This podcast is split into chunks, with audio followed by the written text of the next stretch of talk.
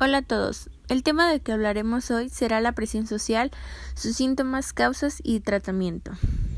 La presión social es un problema que puede causar consecuencias en el comportamiento y en la personalidad de una persona, de manera que la presión social es la influencia que ejercen otras personas sobre tus valores, actitudes, pensamientos e incluso comportamientos. Es así como esa influencia puede llevar a las personas a tomar decisiones muy poco acertadas y a realizar actividades con las que en realidad no se sienten cómodas.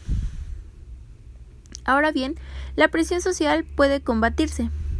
Para ello hay que reforzar la autoestima, los valores personales, tener asertividad y entre otras cosas.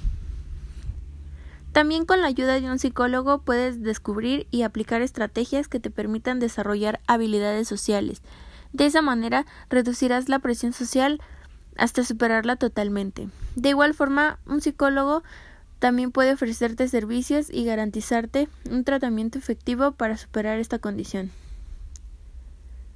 Los síntomas de la presión social, como te hemos dicho, se evidencia en la capacidad de mantener tu criterio ante la presión de otras personas. Es cierto que en ocasiones se pueden seguir consejos y considerar un comportamiento sugerido, pero cuando cedemos frecuentemente, entonces hay un problema de fondo. Por esta razón, los síntomas de la presión social se relacionan con el comportamiento, el pensamiento y con los sentimientos.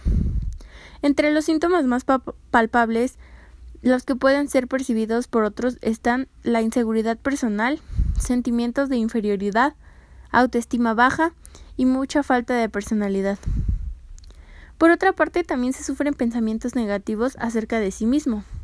Las emociones como tristeza, el enojo, por no ser aceptado por círculos sociales, son síntomas de que puede llegar a ceder ante la presión social.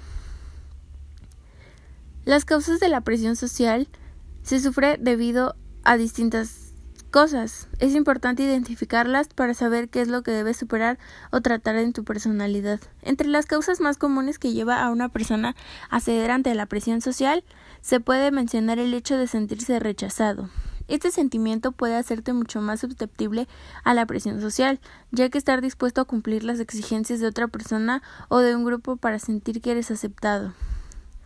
El miedo a sufrir algún abuso también conlleva a que una persona pueda ser manipulada y es así como cae en la presión social y se comporta de acuerdo a lo que otros esperan. La inseguridad y la ansiedad por pertenecer a un grupo social es otra de las causas. Esto puede ocurrir por carencia de afecto en el núcleo social.